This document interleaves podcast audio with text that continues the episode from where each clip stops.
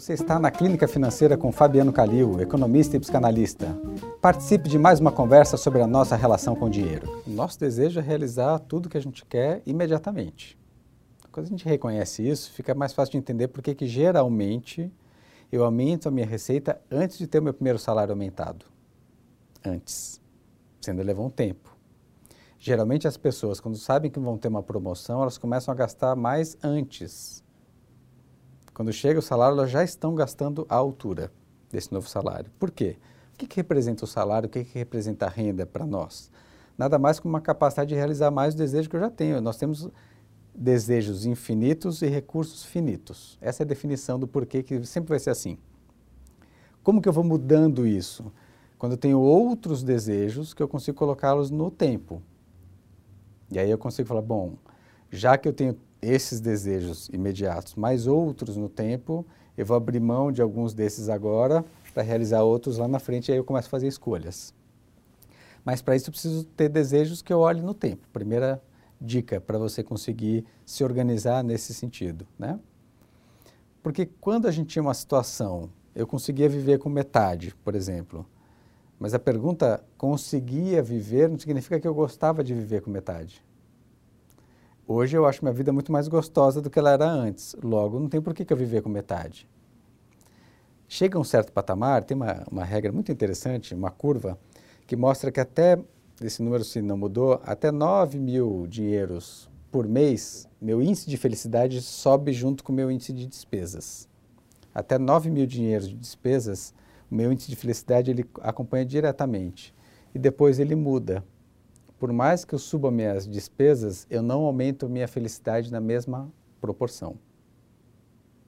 Ou seja, tem um pedaço no começo que aí eu tinha um, um patamar de vida, ele passa a ter outro, passa a ter outro, e ele, minhas despesas vão subir junto com minhas receitas naturalmente. Chega um certo patamar que isso acalma.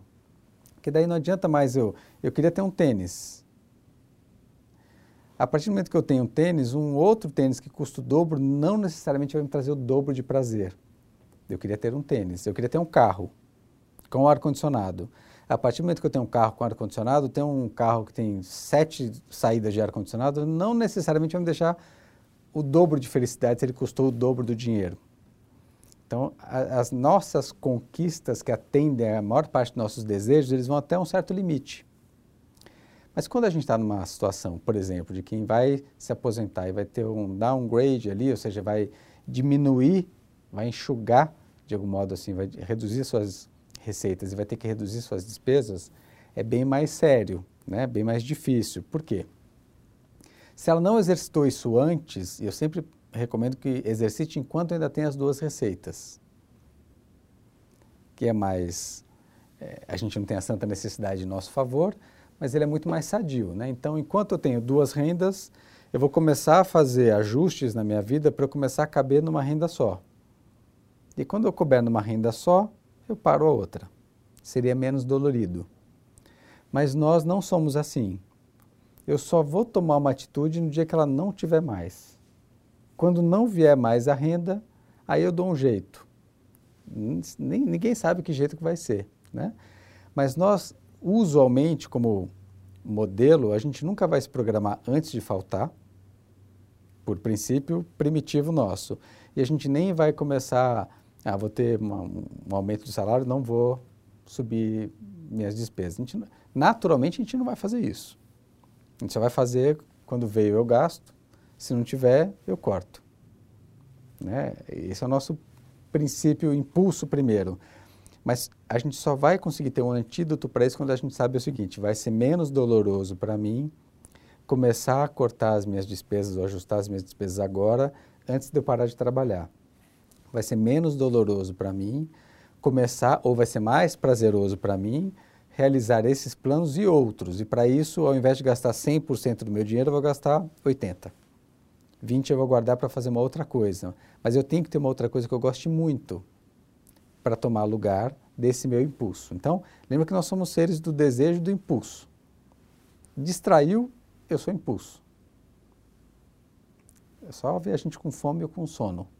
Impulso absoluto. Nesses momentos a gente se aproxima muito dos nossos primos animais aqui, né? A gente fica tão parecido quanto, né? Com muita fome, com muito sono, a gente fica tão irritado quanto e a gente avança, né? A gente é o nosso impulso falando. E quando eu ponho dinheiro nisso, ele funciona do mesmo jeito. Para isso eu preciso lembrar dessa racionalidade toda, mas racionalidade eu só consigo ter de estômago cheio, enquanto eu estou com as duas receitas, antes de ter a próxima promoção, não para essa, né? É de falar assim, bom, agora na próxima eu quero incrementar metade do novo incremento, não 100%. Ou vou começar a fazer um ajuste agora, né, para sobrar alguma, alguma dinheiro, mas vai sobrar para quê? Então tem que encontrar uma razão para sobrar. Você acabou de ouvir mais um podcast do programa Isso é da sua conta do canal do Money. Do Money, um novo olhar sobre o comportamento humano relacionado à vida financeira.